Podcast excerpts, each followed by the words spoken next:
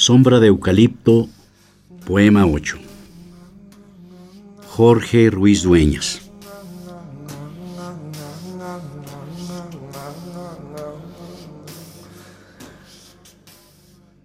¿Qué embelezo colmó tu existencia? preguntaba la señora de los llanos, mientras mi potro discutía con las verjas.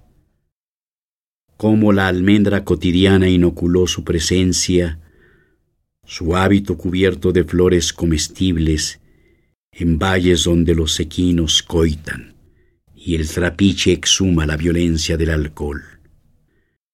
Cuando la perversidad pasó sin lastimarte, acompañado de canes dispuestos a tu defensa.